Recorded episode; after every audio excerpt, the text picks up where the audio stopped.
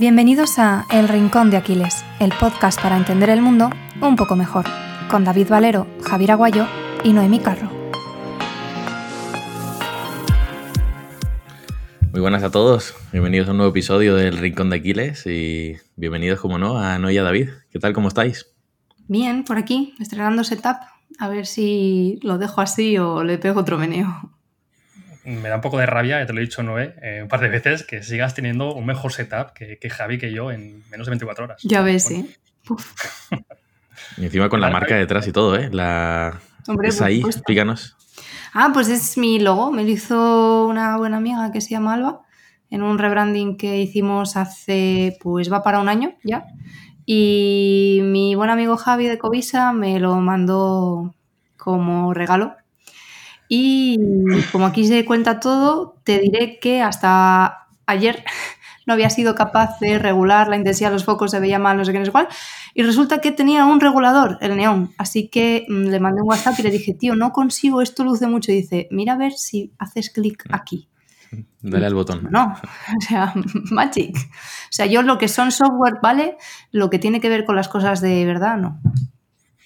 Bueno, bueno, bueno. Que digo que ya hablamos en términos de YouTube. O sea, ya cuando nos referimos a cosas que hay en el setup y de todos los gráficos, porque ya hay mucha gente que nos está haciendo en YouTube muy bien. Nos estamos olvidando de nuestros queridos oyentes de, formato podcast, ¿eh, Está feo, está feo, la verdad. Está muy feo. Pero también digo que pasen de vez en cuando por YouTube, que se está, que se está calentito, se está muy bien ahí. Pero bueno, que también nos acordamos de vosotros, ¿eh? los que nos escucháis dando algún paseíto o en el coche o, limpiando. Eso, eso, eso. Por lo menos que se suscriban y luego ya que nos escuchen como, como quieran. Eso. Bueno, venimos hoy a hablar de un tema que es muy recurrente en el Rincón de Aquiles, es un tema fundamental, un pilar de, de lo que es este proyecto y no es nada menos que el pensamiento crítico. Así que bueno, por abrir el melón y, empezar de, directamente, os quería preguntar qué, es el pensamiento crítico. Así, sin Marcelina. Así, así. ¿Qué, esperabas? Venga, pues si quieres empiezo yo, porque así me, voy guardando las, jugadas de que empiece Noé para, para las siguientes preguntas. Y, voy con esta. Pues, em, joder, una pregunta muy amplia, ¿no? Pero creo que el pensamiento crítico podemos sintetizarlo en dudar sobre las cosas que, o las ideas que nos llegan. Em, podemos decir que empezó, eh, si nos hablamos en términos históricos, pues quizás con Sócrates, con la mayórica de Sócrates, que seguro que la gente lo, conoce, con la retórica de Aristóteles y al principio lo que vienen a decir estas, estos dos filósofos, pues era eso, ¿no? Que, todo lo que vemos o todo lo que llega a, nuestra, a nosotros pues que, hay que hacerse preguntas para sacar conclusiones eh, y no creernos en primera instancia lo que, lo que nos llega. Em, de hecho, si, si, miramos atrás, pues eso, los grandes pensadores eh, han dedicado gran parte de su vida a, construir y a deconstruir ideas. Y es un poquito lo que intentamos de buena manera hacer en, este espacio, en el, en el, rincón de Aquiles. A veces, eh, pues lo hacemos mejor, otras no tanto, pero a mí me gustaría dedicar este episodio precisamente a, eso, ¿no? A, un poquito al arte de, dudar, al arte de cuestionar. Y, bueno, y luego también hablaremos, Javi Noé, sobre para qué sirve todo esto. Es decir, mm, nos saldremos del marco teórico y, realmente qué beneficios o qué ventajas tiene el, dudar, el cuestionarse y el desarrollar el pensamiento crítico, que es una habilidad que, que se entrena y que obviamente pues, se, puede, se puede desarrollar recojo el testigo. Y está muy bien lo de que empiece David porque me permite discrepar. Eh, no, no voy a eh, entrar a la parte histórica y tal, porque entiendo el point de eh, forma parte o se incorpora a nuestro pensamiento como sistema, etcétera, etcétera. Pero en realidad, ejemplos de gente que duda y gente que enjuicia están en la literatura, mucho antes de los griegos. porque yo creo que es una habilidad o cualidad propia de la vida en sociedad. Y, desde ahí la intento entender o intento entender el pensamiento crítico o pues eso, la, conciencia crítica si se quiere o como se quiera llamar.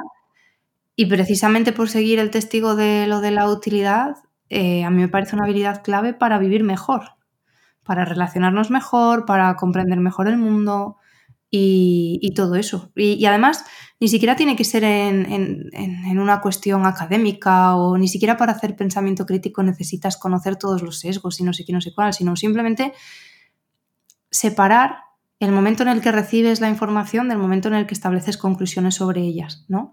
A mí eso me parece como un, momento súper interesante y, y, se puede aplicar en cosas tan claras como aquel que vino contándote una milonga y entonces no se la compraste. ¿Sabes? No hace falta estar debatiendo en un ágora ni, ni nada parecido. O sea que un poquito la idea, las ideas que yo tengo en torno al pensamiento crítico van más o menos por ahí. Aquí hay una idea interesante de los escépticos, que además tenemos un artículo en, en nuestra web, que básicamente nos invitan a no tener ninguna mm, ninguna idea, no hace falta tener ninguna idea o sacar ninguna conclusión de lo que pasa en el mundo. Es decir, simplemente podemos no tener una opinión. Y esta idea me parece muy potente porque, bueno, pues ahora tú nos comentabas, ¿no? En la partida más práctica, que parece que en redes sociales además lo vemos a menudo, que necesitamos, tenemos la necesidad de opinar de todo. Eh, somos filósofos, somos psicólogos, somos médicos, somos nutricionistas, eh, somos entrenadores, somos, somos eh, abogados y tenemos que tener una opinión de todo. Y además lo mejor es que tenemos una opinión simplemente sabiendo o conociendo el 0,0001% de, un suceso o de lo que ha pasado y además que ese 0,0001% probablemente esté sesgado, o sea que realmente estamos muy alejados de, lo que puede ser la, la, verdad. Creo que es un punto, Javi, importante para, para empezar a meternos en, en harina, ¿no? El oye, que realmente no hace falta opinar de todo y realmente no hace falta tener este pensamiento dicotómico de, blanco-negro, ¿no? Que simplemente pues, puedes observar, puedes conocer y no hace falta posicionarte siquiera. Por supuesto, y en el plano práctico, lo que es el pensamiento crítico, lo has dicho tú sin darte cuenta eh, al principio de tu intervención, cuando decías, no, nosotros hablamos mucho sobre pensamiento crítico, a veces lo hacemos mejor, otras veces peor. Evidentemente, todo el mundo a veces lo hace mejor, a veces lo hace peor en su campo o hable de lo que hable. Pero ¿quién te lo reconoce así? O sea, ¿quién te dice verdaderamente no? Yo es que hay veces que no acierto tanto. Pocas, pocas personas. Si tú no empiezas por reconocer tus errores, ¿cómo vas a poder mm, cada vez mm, llegar a ser mejor persona? ¿Cómo vas a poder eh, encontrar ese desarrollo personal del que tanto se habla si no tienes ese pensamiento crítico que te lleve a mejorar? Entonces, mm, fruto de ello es que podamos eh, podamos estar en un ambiente de debate en el que podamos encontrar lo, lo más cercano a la verdad y podamos eh, mejorar. Pero, pero el punto era este, el que estamos acostumbradísimos a ver a un montón de gente que sienta cátedra sobre cualquier, sobre cualquier aspecto y, parece que únicamente ellos tienen la verdad y muchas veces somos los que consumimos ese tipo de cosas los que decimos, ostras, que este tío se ha equivocado aquí. Si ni siquiera él lo sabe, ¿cuándo se va a descubrir mm, lo que hace mal? Pues esperemos que, esperemos que alguien se lo diga, porque si ni él es capaz de darse cuenta cuando lo hace mal, a ver, igual necesitaría invertir un poco de, su tiempo en, desarrollar ese pensamiento crítico que tan, que tan de capa caída parece que está. Entonces ese es el riesgo que hay ahora. Antes tú predicabas en la plaza del pueblo o de tu barrio o de lo que fuera y tu área de acción era razonablemente limitada y ahora puedes eh, alcanzar millones de personas con un tuit. Yo tengo una pregunta para vosotros, no y Javi, que es ¿cómo podemos saber que estamos pensando bien? Porque, claro, yo muchas veces escucho o leo a personas que se denominan a sí mismos librepensadores y precisamente estos librepensadores acaban cometiendo pues, los mismos fallos, los mismos errores que señalan en otras, en otras personas, ¿no? Eh, pues sesgos, falacias y todo ese tipo de cosas. Entonces, ¿cómo podemos realmente saber que, estamos pensando bien? Y cuando digo pensando bien, es que estamos pasando el filtro de este pensamiento crítico, este espíritu crítico, a, lo que nos pasa en nuestro día a día, a, ideas que nos llegan, a anuncios de empresas vendiéndonos algo, a que nuestro jefe nos intenta vender la moto, a que nuestro amigo nos cuenta una cosa y nos la creemos porque es nuestro amigo, ¿no? ¿Cómo podemos, o cómo podemos medir cuál es la calidad de nuestra forma de pensar? Tenemos que tener un diálogo interno trabajado. Eso creo que es fundamental. Si nosotros somos los primeros que cuando nos tratamos de explicar nosotros mismos algo, nos ponemos muchas trabas, nos ponemos muchos mm, impedimentos para... No impedimentos, pero sí filtros. Es decir, si yo quiero explicarle algo a una persona y voy a pasar por un montón de frases simplistas, pues no estoy, no estoy siguiendo un buen, un buen criterio a la, hora de, a la hora de elaborar mi discurso. Si mi discurso ya de por sí trato de que sea lo más profundo posible, no lo voy a decir si racionalmente esa argumentación tiene lagunas. Entonces, para poder generar una buena argumentación, también vas a tener que generar esos filtros tuyos propios. Luego, a la hora de compartir, eh, a la hora de consumir eh, contenido, pues evidentemente tenerlo lo más eh, dispar posible, ¿no? Al igual que en inversión quizás se dice esto de no pongas todos los huevos en una misma, en una misma canasta porque se te pueden romper todos, es mejor que diversifiques y tengas tus activos en varios sitios diferentes por si alguno cae, que el resto sigan estando. Tus ideas también tienen que estar en diferentes canastas. Tú no puedes mm, darlo todo al rojo y nada al negro porque quizá mañana el rojo se descubre que era mentira. Entonces trata de mm, tener la información que te llega lo más diversificada posible. Y yo añadiría algo que es que resuena mucho conmigo últimamente, que es eh, hacer las cosas desde la generosidad para con uno mismo. No solo ser generoso para otros, sino también como para adentro. Porque te equivocarás, porque meterás la pata, porque está demostrado que conocer de memoria cómo funcionan los sesgos, cuáles son o identificar falacias no te hace inmune a ellos, sino que hay ciertos grupos que incluso lo son más, ¿sabes? Pues tratar, eh, tratar las Mm, decisiones que tengas que tomar en la vida desde esa generosidad, incluso y el error también, desde esa generosidad, me parece muy interesante para poder aprovechar esa mejora continua, ¿no?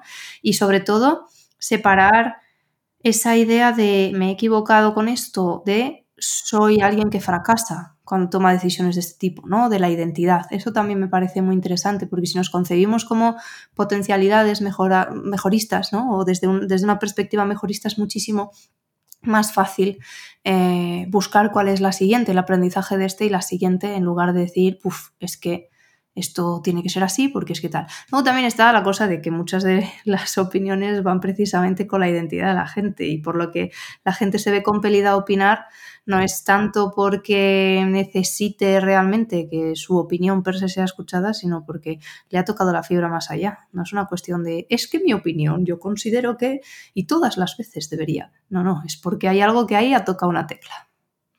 Ya nos metemos en la parte emocional, ¿no? Eh, casi. Yo veo el pensamiento crítico como la antítesis del conformismo. Al final es, cuestionar eh, todo, lo que, todo lo que ves, todo lo que pasa, pero esa fina línea para no acabar todos con gorro de plata y ser unos descartes de la vida dudando de todo, ¿no? Eh, para vosotros, ¿cuál es el, punto de equilibrio, ¿no? Decir, oye, está bien que, pongamos en cuestión, que dudemos de la información que nos va llegando em, en todos los ámbitos, em, pero claro, pero si al final dudamos de todo, eh, eso también nos puede generar una, pues, una inconformidad, una, ansiedad, ¿no? De, oye, eh, necesitamos, el ser humano necesita cierta certeza, ¿no? valga la redundancia, sobre las cosas, sobre lo que somos, sobre que, nuestro entorno. ¿Cómo en vuestro día a día, cómo encontráis ese equilibrio entre el cuestionamiento de las ideas, pero tampoco volvernos locos ¿no? y pensar que los chinos nos están echando desde el cielo eh, microbios para, para envenenarnos? Pues es que justo esa era la crítica más potente que le hacían a los escépticos. ¿Cómo puedes construir la verdad y cómo puedes pretender que, puedas relacionarte de manera no ansiosa con todo lo demás si estás dudando de todo todo el rato, si no hay ninguna certeza, ¿no? Em, me, resulta muy interesante porque en una de las eh, newsletters de hace unos meses, ese argumento también de tenemos que vivir dando ciertas cosas por supuestas, eh, lo ponía de relevancia contra el memento mori, que tanto representa esta casa, ¿no? De no puedes tomar realmente todas las decisiones de tu vida pensando que te puedes morir en cualquier momento porque entonces no harías inversiones a largo plazo. ¿Sabes? Entonces no tendrías incentivos más que a buscar la recompensa razonablemente inmediata en, tal, ¿no? Y me parece súper, súper interesante. Sobre cómo lo hago yo, yo es que intento no dudar de todo, pero sí intento construir mi manera de ver el mundo en base a cosas que voy retando y que se van acumulando casi como una pirámide que, fuera haciéndose cada vez más hacia arriba, muy, muy inclinada, ¿no? Un, triángulo isósceles, pero, pero intentando poner en, duda las nuevas cosas que vienen sobre cierto tema. ¿Eso qué pasa? Pues ahora, cuando ya alcanzas cierto nivel de dominio de ciertas materias y tengo que enfrentarme a una materia desde absolutamente cero, lo que sí que intento es beber de todas las fuentes posibles que haya e intento que sean dispares eh, sabiendo que, está, que es limitado, claro. Y por ponerle un pequeño punto a esto que dices, eh, nosotros nos gusta mucho hablar del respeto que se le tenga al lenguaje, ¿no? Al, uso que se le hacen a las palabras y verdaderamente utilizar las que se deben usar y no las que estén de moda. Pero al fin y al cabo hay palabras que están de moda y otras que no y no podemos hacer nada contra ellos. Hace, hace unos años sí que se utilizaba mucho la palabra, el, el concepto sentido común. Pero desde hace unos años yo escucho, no la escucho prácticamente y creo que es por este sobre cientifismo que hay ahora y que todo tiene que ser súper regulado, súper objetivo. Es verdad que la palabra sentido común no es una palabra objetiva, de hecho es subjetivismo puro y duro, es un sentido común, como la, la, propia palabra dice, que hay algo que se comparte, pero qué es, no lo sabemos, dónde llega, dónde acaba, vale. Pero todos tenemos el término sentido común en la cabeza. ¿por qué no lo utilizamos? ¿Por qué no, por qué no tratamos de perseguirlo pese a que sea subjetivo? No es ni más ni menos que un término medio, no es ni más ni menos que aplicar a la experiencia, o sea, a los años, el, proceso de experiencia que hemos tenido. Entonces, eh, ¿cómo hacemos para no acabar creyéndonos todo, pero sí que tenemos que creernos algunas cosas? Pues mmm, es sentido común lo que está diciendo, es, es, es el hecho de que te des cuenta de que hay algunas cosas que no hay por dónde cogerlas y haber otras que sí. ¿Cómo se llega a explicar esto? Hay muchas cosas que no tienen una explicación directa, pero todos llegamos a ver, todos podemos entender que no tiene, que no tiene sentido de ser y otras cosas pues quizás sí, porque comulguen más con otras que ya sepamos, porque sean quizá estén, hayan pasado más el efecto Lindy, este de que cuantos más años sean verdad o más años hayan, se hayan reconocido, más verdad pueden ser o más eh, creíbles pueden llegar a ser. Siempre hay pequeños tecnicismos que podemos ampararnos a ellos o pequeños trucos que podemos utilizar, pero leche, vamos a, vamos a tratar de utilizar el sentido común que tanto se ha perdido, vamos a tratar de ser un poco conscientes de esto y buscar un término medio, tampoco hace falta ser radicales. Pero mira, Noé, por ejemplo, has puesto el ejemplo de Memento Mori, que, que, es un concepto pues, que, eso, que en el Rincón de Aquiles hemos repetido en mil ocasiones. Y me parece un buen ejemplo para lo que estamos hablando, ¿no? Eh, el Rincón de Aquiles, de hecho, se construyó con la base del estoicismo. Eh, porque, bueno, pues Sergio San Juan eh, y, y, yo veníamos de, de, un, de, un, proyecto de estoicismo y, bueno, pues bebíamos mucho de esa, de esa corriente filosófica. Em, y poco a poco, pues fuimos abriendo el abanico, fuimos conociendo otras filosofías y, pues, fuimos hablando de otras corrientes. Y siempre decimos lo mismo, ¿no? Estas verdades subjetivas, que el estoicismo al final no es ni bueno ni malo, pero igual el concepto de memento mori o el mantra de memento mori a ti no te puede servir y a mí no me puede servir, o al revés. Y eso también es pensamiento crítico, ¿no? Que no significa que sea malo o bueno. Eh, va a depender también un poquito de, del individuo, del contexto, de, del momentum que llegue. Y, tienes que dudar también, porque cambia un poquito de tema, ¿no? Pero está relacionado. Yo la crítica que hago siempre con el desarrollo personal es que nos intentan, pues eso, lanzar un ABC para todo el mundo igual, ¿no? Eh, y depende muchísimo del individuo. Tú al final puedes lanzar un mensaje generalista y estoy seguro que en la mayoría de ocasiones el fondo es bueno. Yo conozco a muchas personas que respeto muchísimo, pero que cuando ves sus mensajes, joder, entiendo que al final no puedes individualizar, ¿no? Toda, toda una audiencia. Pero claro, veo un problema en el receptor que es pensar que ese mensaje mm, vale para todo el mundo. Y, luego veo, se pasó por aquí Sara Caballero a hablarnos precisamente del efecto rebote del estoicismo, que podamos llevarlo también al efecto rebote del desarrollo personal. Y, y, una consecuencia que veo yo es eso, ¿no? Una falta quizás de espíritu crítico para decir realmente, oye, pero esto, este mensaje, este mantra, ¿realmente me hace una persona más funcional? O me hace más disfuncional, porque a mí me ha pasado eso también, ¿no? Yo, yo tuve una época en el que el mantra, muchos mantras estoicos me hacían tener más ansiedad que cuando no los conocía. Claro, pero yo luego veía otras personas que realmente esos mantras les ayudaban y ahí se creaba una disonancia cognitiva que decía, pero lo estoy haciendo yo mal, que también es otro problema del desarrollo personal, ¿no? Que, que toda la responsabilidad siempre cae sobre el, individuo, ¿no? El entorno eh, da todo igual. No sé qué, pensáis de, esto, ¿no, Javi? Pues que el pensamiento crítico es, es, completamente eso que acabas de decir. Es el cómo se interpreta una única verdad objetiva, de manera subjetiva para cada cual. Es decir, voy a poner un ejemplo. Un libro que mucha gente ha podido leer y que es un bestseller, ¿no? El cómo ganar amigos, influir sobre las personas. Te puede decir Dale Carnegie. Eh, llama a todo el mundo por su nombre y sé caluroso en el agradecimiento. Vale, tú puedes ser una persona muy introvertida, tú lees esto y tu interpretación, si te lo tomas de manera completamente literal, va a ser, si no has hablado nunca con nadie, entrar de una manera extraña, em, hablar a la gente cuando no toca por su nombre, vas a empezar a tocarles demasiado, vas a empezar a ser un poco violento. ¿Por qué? Porque tú lo has tomado la literalidad. Esto es un ejemplo muy simplista, pero lo podemos llevar a cualquier, a cualquier punto, ¿no? Entiende tu situación, entiende de dónde vienes y entiende qué es lo que quieres conseguir. Quieres conseguir esto en última instancia, pero no tienes que aplicarlo de primera hora. Esto para una persona extrovertida sería aplicado de, manera diferente.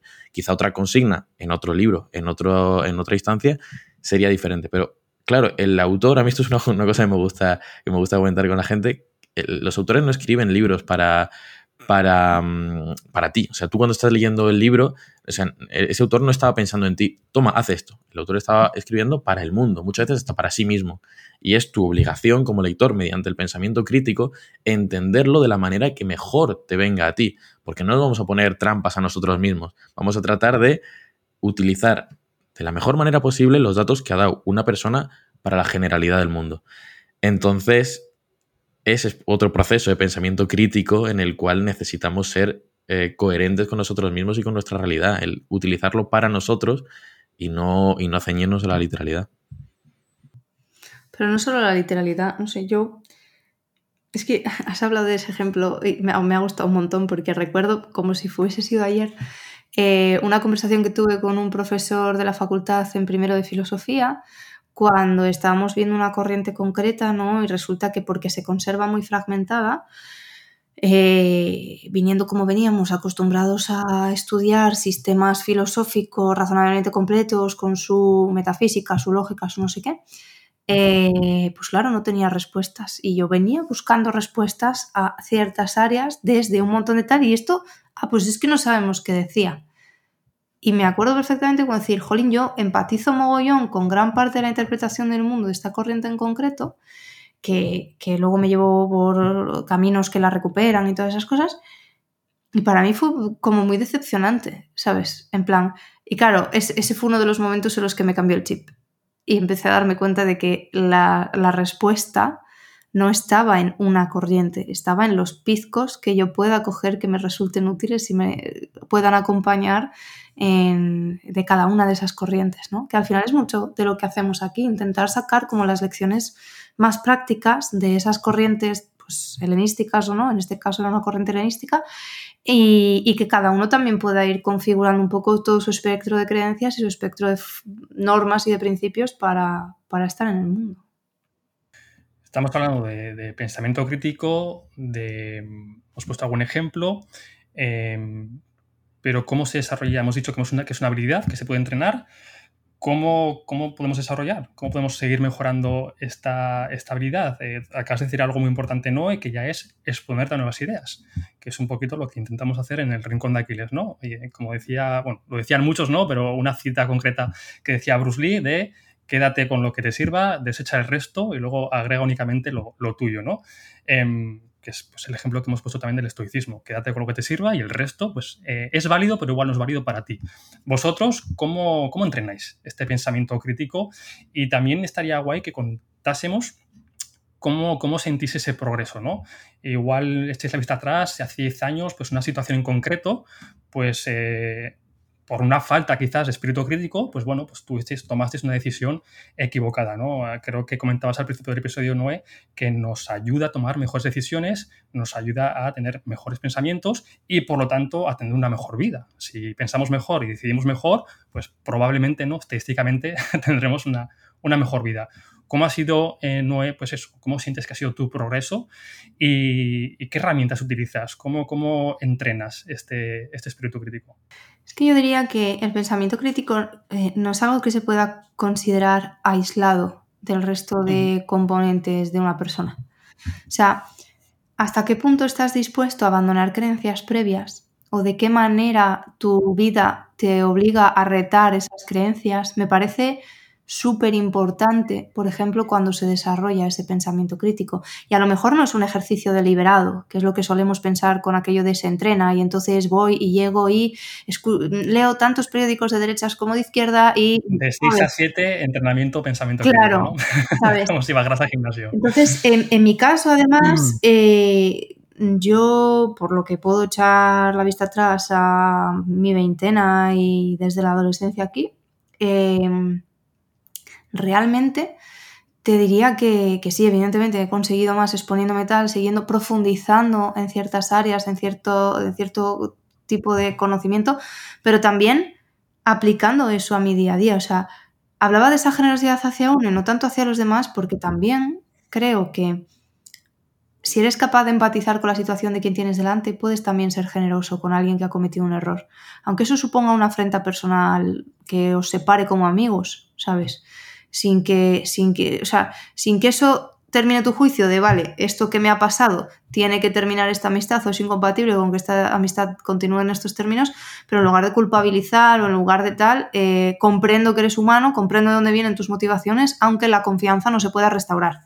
O yo considere que ahora mismo no es el momento, ¿sabes? Entonces, esto lo pongo de ejemplo un poco por, por esa idea de el pensamiento crítico es una habilidad más que ponemos en práctica cuando nos relacionamos con otras personas y nos relacionamos con el mundo, pero es que ahí entran en juego, o sea, en el fondo no tenemos una definición estricta de pensamiento crítico, aunque se suele utilizar esta academicista de, pues, las competencias para distinguir la verdad de lo, de lo que tal, no sé qué. Por eso, porque es muy complejo y hay un montón de cosas y de factores que están ocurriendo ahí. Y no nos metamos, por favor, en el estado de ánimo y el estado bioquímico de cada uno porque petamos. O sea, eso puede ser increíble. O sea que también meternos ahí, pero también hay una carga genética al final en, todo esto. Bueno, eso es lo que dice Hyde, que dependiendo un poco de cuál sea tu, información y tal, vas a inclinarte más por unas cosas o por otras. Pero no iba tanto a la genética como a la hormonal, ¿eh? eh o sea, no se toman las mismas decisiones. Eh, es que esto eh, me, me fascina porque no está lo suficientemente estudiado, pero parece que no se toman las mismas decisiones, las mismas personas, las mismas mujeres en este caso, no toman las mismas decisiones en unas alturas del ciclo y en otras, porque su estado de ánimo es diferente, porque su aversión al riesgo es diferente, etc. Claro, todo este tipo de estudios se han, se han hecho o se han valorado con sujetos masculinos cuyo sistema hormonal y cuyas variaciones son más en el día. ¿Sabes? Nosotras somos cíclicas más en, sentido mensual también, ¿no? Aunque... Entonces, eso pues, me flipa, por ejemplo. Claro, yo todo esto vengo de estudiarlo no de otra manera, sino cuando me quedé embarazada. Eh, entonces, claro, empecé a ver por qué exactamente yo me sentía profundamente deprimida en el primer trimestre de mi embarazo y no era capaz de crear absolutamente nada y eh, tenía que posponer todas las decisiones porque no me sentía competente para tomar ninguna decisión de calado en mi vida y todas esas cosas. Y claro, luego es que ahí el shock que te pega, pues mola mucho, ¿sabes? Y entonces era como, ah, pues vamos a esperarnos. tiene, tiene, tiene todo el sentido del mundo. Eh, me ha gustado mucho la, cómo no he roto el marco de la pregunta y yo lo voy a hacer también de nuevo porque creo que, que la respuesta no es a la pregunta de cómo se mejora el pensamiento crítico, no es simplemente con una serie de herramientas simplemente, que puede que también, sino es abriendo mucho más las miras. Mm, nosotros, cuando eh, solamente hablábamos sobre estoicismo, por poner otro ejemplo personal, yo personalmente notaba que se me quedaba el mundo muy corto. Es decir, eh, ¿qué pensamiento crítico puedes tener cuando solamente te aferras a una sola doctrina? Ya te lo digo yo, ninguno. Ahora, por ejemplo, estábamos hablando el otro día, estábamos comentando esto del Mediterráneo moral, ¿no? Que dice que del que habla Nacho Rayo, ¿no? Es una, es una doctrina. De hecho, Noé creo que es bastante, bastante fan de, de Nacho. y de su doctrina. es, una, es una vía filosófica que va por va por, caminos completamente opuestos al, estoicismo. Podríamos decir que se puede asemejar más a algún tipo de epicureísmo por tratar de, tomar, mm, como te digo, eh, referencias helenísticas, pero que no tiene nada que ver con esto. Sería algo que yo jamás hubiera podido hacer si no hubiera abierto mi, mi abanico de ideas, si no hubiera abierto las miras y hubiera seguido pensando que solamente existe el estoicismo o solamente hubiera estado siguiendo proyectos de estoicismo o yo solamente hubiera estado colaborando con estoicismo el rincón de Aquiles nos representa porque yo soy de los que piensa que la especialización es para los insectos, que el pensamiento crítico lo consigues cuando recoges ideas de un sitio y de otro y cuando, como acabo de hacer antes, pone, soy capaz de utilizar un ejemplo sobre inversión para hablar sobre toma de decisiones o sobre pensamiento crítico, porque me puede servir una cosa para la otra.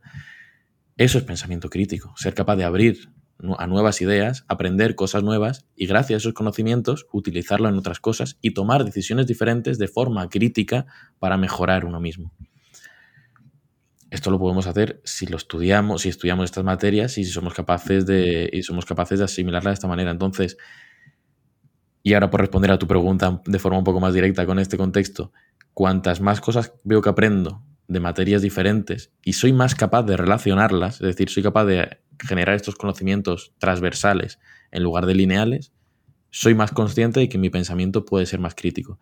No soy cap no soy no tengo por qué, mejor dicho, ser consciente de lo que ya he hecho en un pasado, es decir, ¿habría analizado mejor esta idea o no? No, simplemente doy por hecho, asumo que esa idea la he tomado eh, de una manera más crítica gracias a contar con más herramientas, con más conocimientos de campos eh, diversos, de campos diferentes.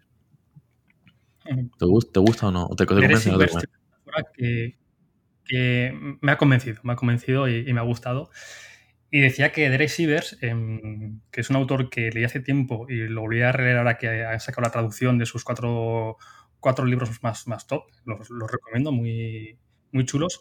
Tiene una metáfora muy chula hablando sobre, sobre pensamiento crítico, creo que es en el libro de How to Life, cómo, cómo vivir, em, que lo compara con un mapa, ¿no? Tenemos un mapa de la realidad y ese mapa pues está anticuado, siempre está anticuado, ¿no? Entonces la idea es redibujar e ir mejorando el mapa. ¿Y el mapa para qué nos sirve? Pues para, para vivir, para desenvolvernos en este mundo tan, tan complejo que, comentabais. Em, entonces esa es la idea, ¿no? Eh, partir siempre de la premisa que el mapa que tenemos está mal, ¿vale? Eh, y seguramente pues los, nosotros tres pues, eh, nos muramos con un mapa pues, mal dibujado, ¿no? Pero la idea es que si poco a poco lo vamos redibujando, ¿no? Y vamos haciendo tachones y vamos eh, dibujando pues, nuevas montañitas que se aproximen más a la realidad, pues es más probable, como decía antes, que, que, nos sepamos mover mejor por el mapa, ¿no? Y que si tenemos un objetivo, un propósito vital, pues si tenemos un mapa que se, está más, se acerca más a la realidad, que si tenemos uno que está totalmente alejado, pues bueno, pues nos irá mejor con, el mapa que está, pues eso, más, acercado a la, realidad. Y, se me ocurre también ahora, me ha venido a la mente un, ejemplo que, ponía Eduardo Infante, que, de hecho, pues ojalá en algún momento lo podamos traer al, podcast, que es un profesor de filosofía y, escritor. Eh, el libro que, leí se llama... Eh, no me, sale el nombre, no, eh, creo que además tú también lo tenías en casa. tengo el de No me tapes el sol. Filosofía en la calle, es. el que me leí yo. Em, de hecho, hace poco ha sacado el eh, Aquiles y Dictó, algo así se llama, que se, vamos, tendremos que leerlo casi por obligación. y, ponía el ejemplo de él como profesor de, bachiller, pues les mandó un trabajo a sus, a sus alumnos, ¿no? No me acuerdo, eh, tenían que hacer un trabajo sobre, sobre X tema, no me acuerdo, que no, no es importante. Y como ya sabéis que la Wikipedia pues, se puede editar, ¿no? Si, sabes cómo hacerlo. Y él a propósito, la semana de antes, pues sabiendo que todos sus alumnos iban a buscar, iban a ir al primer enlace, que es el de la Wikipedia, iban a hacer un copy-paste, que es lo que hemos hecho muchos de nosotros en alguna ocasión, pues lo que hizo fue llenarla de, pues eso, de información falsa, ¿no? ¿Qué pasó? Pues que suspendieron prácticamente todos, porque la información que cogieron pues obviamente era errónea, ¿no? Y fue un poquito pues una lección que les dio a sus alumnos sobre pensamiento crítico de cuestiona todo incluso lo que te diga la Wikipedia puede ser erróneo y como mínimo contrástalo con un par de fuentes más. De hecho, Borja Vilaseca eh, pues también dice lo mismo, ¿no? Que hace un discurso, dice, todo lo que he escuchado, no me creáis, ¿sabes? y comprobarlo por vosotros mismos. Incluso lo que estamos diciendo en el podcast El Rincón de Aquiles, lo mismo, ¿no? Yo, yo siempre empujaría a la gente a que realmente pues cuestione las, lo que comentamos aquí, porque yo el primero que puedo estar equivocado y de hecho si me pongo a revisar episodios anteriores, pues, pues me echaría las manos a la cabeza de cosas que he dicho.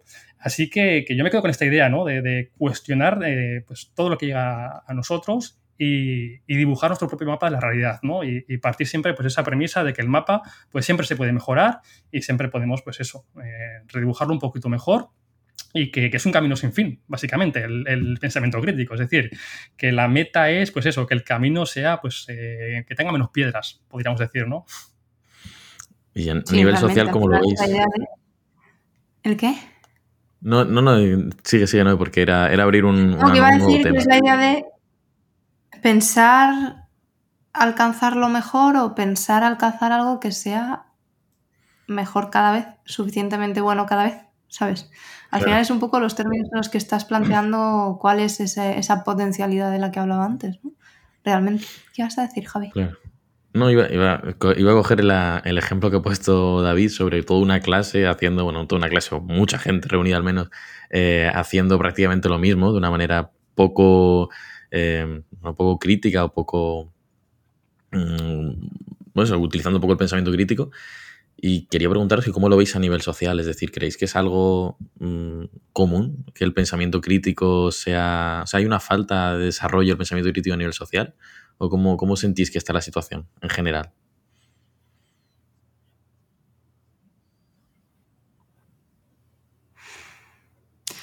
Ahora pues sí que uso la carta de, Dale tu nube. es que mojarse, o sea, ¿estamos bien o no estamos bien? La hay hoy eh, con respecto a cuándo. O sea, ¿cuáles son los criterios que nos permiten de verdad comparar si ahora hay menos pensamiento crítico o ahora estamos más expuestos de lo que estábamos antes a personas que emiten juicios sin ese pensamiento? Es que a mí, yo, esto a mí me fascina y siempre vuelvo a ello porque es joder a lo que me dedico. ¿Sabes? Que es al mundo digital. Y yo creo que cómo ha cambiado nuestra propia percepción del mundo, el estar viviendo lo digital. O sea, vamos a ver, ¿Cuántas veces has escuchado politólogos en Twitter hablar para su audiencia de Twitter y luego resulta que las elecciones no tienen nada que ver con lo que pasa en Twitter, ¿no? O sea, creo que eso también nos sesga sobre si hay ahora menos pensamiento crítico que antes, eh, en comparación con cuándo. Porque antes había más, antes, hace mucho tiempo, había más sentido común porque había costumbre, había intercambio de a lo mejor conocimiento generacional, sobre el día a día y tal, de una manera que ahora mismo no lo hay, eh, pero también se consideraba que la gente estaba menos alfabetizada, ¿no? Eh, o que había más iletrados. Entonces, dependiendo de la idea que tengamos de pensamiento crítico, si eso es solamente aquello que nos permite alcanzar mejores conclusiones o si es algo que requiera necesariamente conocimiento y entendamos que el paso para ese previo necesario para ese conocimiento es la alfabetización, solo en ese marco podemos decir si ahora hay más o hay menos. Pero el error que cometemos muchas veces con percibir que ahora las cosas son ahora que tal, es muy tentador. Y también es muy tentador porque en ese caso están operando ciertos sesgos como, como los que tenemos de pensar que todo tiempo pasado fue mejor, ¿sabes? Entonces ahora vamos todos eh, cuesta abajo y sin frenos. ¿Cuánto tiempo llevamos yendo cuesta abajo y sin frenos? De hecho, Noé, los romanos se lo decían, eh, pan y juego para el pueblo. Eh, entonces, yo también, como dices tú, Noé, desde a partir de cuándo empezamos a medir, ¿no? O sea, creo que, seguimos igual. De hecho, Marcos Vázquez creo que le lancé una pregunta en la primera entrevista, cuando se pasó aquí hace, dos años. Em, hay una segunda. parecido, Javier, a lo que has comentado ahora. Y, y me respondió precisamente con eso, ¿no? De que hay, una segunda, oh, claro, que es que igual nos están escuchando ahora y la segunda no se ha publicado ahora. Bueno, spoiler, eh, va a venir Marcos Vázquez de nuevo a los micros de, del Rincón de Aquiles y, mira el calendario y me la juego un poco, creo que dentro de muy poquito, ¿no, Javi? no sé, no sé, es que lo has comentado, digo, no, sabía que se había a tu, a tu Sí, sí, sí, sí. Respondiendo a tu, a tu pregunta, de hecho, con Marcos Vázquez vamos a hablar sobre precisamente pensamiento crítico. Yo creo que no yo creo que seguimos eh, parecidos. Creo que somos poco escépticos, somos poco reflexivos y creo yo que el obstáculo, los obstáculos principales a la hora de, pues, fomentar una sociedad con un gran pensamiento crítico es lo que hablamos siempre, la pertenencia a grupo, el, miedo a que nos señalen, el miedo a quedarnos fuera, el miedo a decir lo que pensamos realmente y quedarnos fuera del grupo. Yo creo que eso nos juega en, nuestra contra. Y, todo el ruido que tenemos ahora, concretamente ya en, la actualidad, ¿no? Con, redes sociales, lo que comentabas tú, ¿no? Perfiles de Twitter, YouTube, que, ves esa realidad, luego, luego haces el zoom out, ves la realidad fuera de las redes sociales y dices, coño, aquí no corresponde lo que estoy viendo en este canal de YouTube con, con, cuando bajo a la calle a comprar el pan. Son dos mundos diferentes, ¿no? Entonces, creo que, pues eso, que al final Internet lo que ha hecho simplemente es darnos cuenta de que hay mucha gente imbécil por el mundo, pero que, antes esa gente estaban ahí también. Javi, pienso yo, ¿eh? Em, simplemente ahora las redes sociales pues lo que han hecho es, pues eso, que ahora todo el mundo tenemos la capacidad de, decir burradas. Em, y antes esa capacidad estaba, pero obviamente pues no llegaban a nosotros.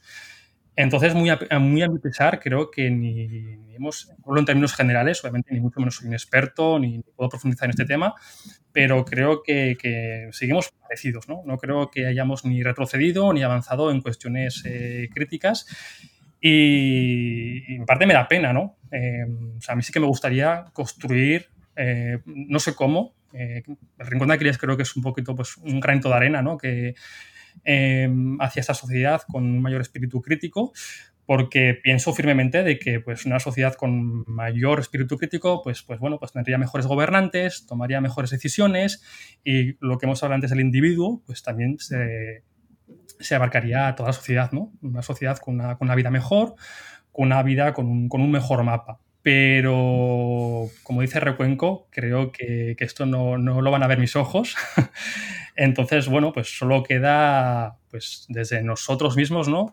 Eh, pues hacer lo mejor que podamos, tomar buenas decisiones em, con la información que tengamos disponible y, ya está. Y, dejar un poco de lado ese imperativo del desarrollo personal, que yo me intento salir de ahí, ¿no? De haz, debes, tienes, y simplemente, bueno, pues oye, igual con esto, si lo pruebas, pues igual, igual te va bien, no lo sé creo que ese debería ser un poco el, el, mood ¿no? que deberíamos seguir para, realmente fomentar este espíritu crítico. Pues chicos, mm, creo que, hasta aquí hemos llegado. Me gusta mucho esta charla. De hecho, eh, había lanzado esta última pregunta para, para destensar un poco la situación. Creo que habíamos entrado mucho en profundidad en el, en el, tema, habíamos tocado temas muy interesantes. Y digo, bueno, voy a ver, voy a ver así un poco de manera más superficial en qué situación estamos y cómo lo veis así una, de una forma mucho más, más, relajada, más superficial. Que, os digo eso, que me gusta mucho que... ¿Cómo, cómo? que yo no sé relajarme. Ah, no, no, claro. Nunca. Pues, qué listo, chicos, que... Eh, nada, las, cosas finales que se dicen, ¿no? ¿Y cuáles son? Que siempre me las recuerdas tú. Que den like, suscríbanse, nos vemos en la newsletter y en la comunidad. Es que te queda a ti muchísimo. Y no digáis nada del episodio de, Marcos Vázquez, que quede aquí entre nosotros. Vale, vale, Perfecto, no hay problema. Chicos, un fuerte abrazo. Un abrazo muy grande. Nos vemos la semana que viene. Chao. Adiós. Chao, chao.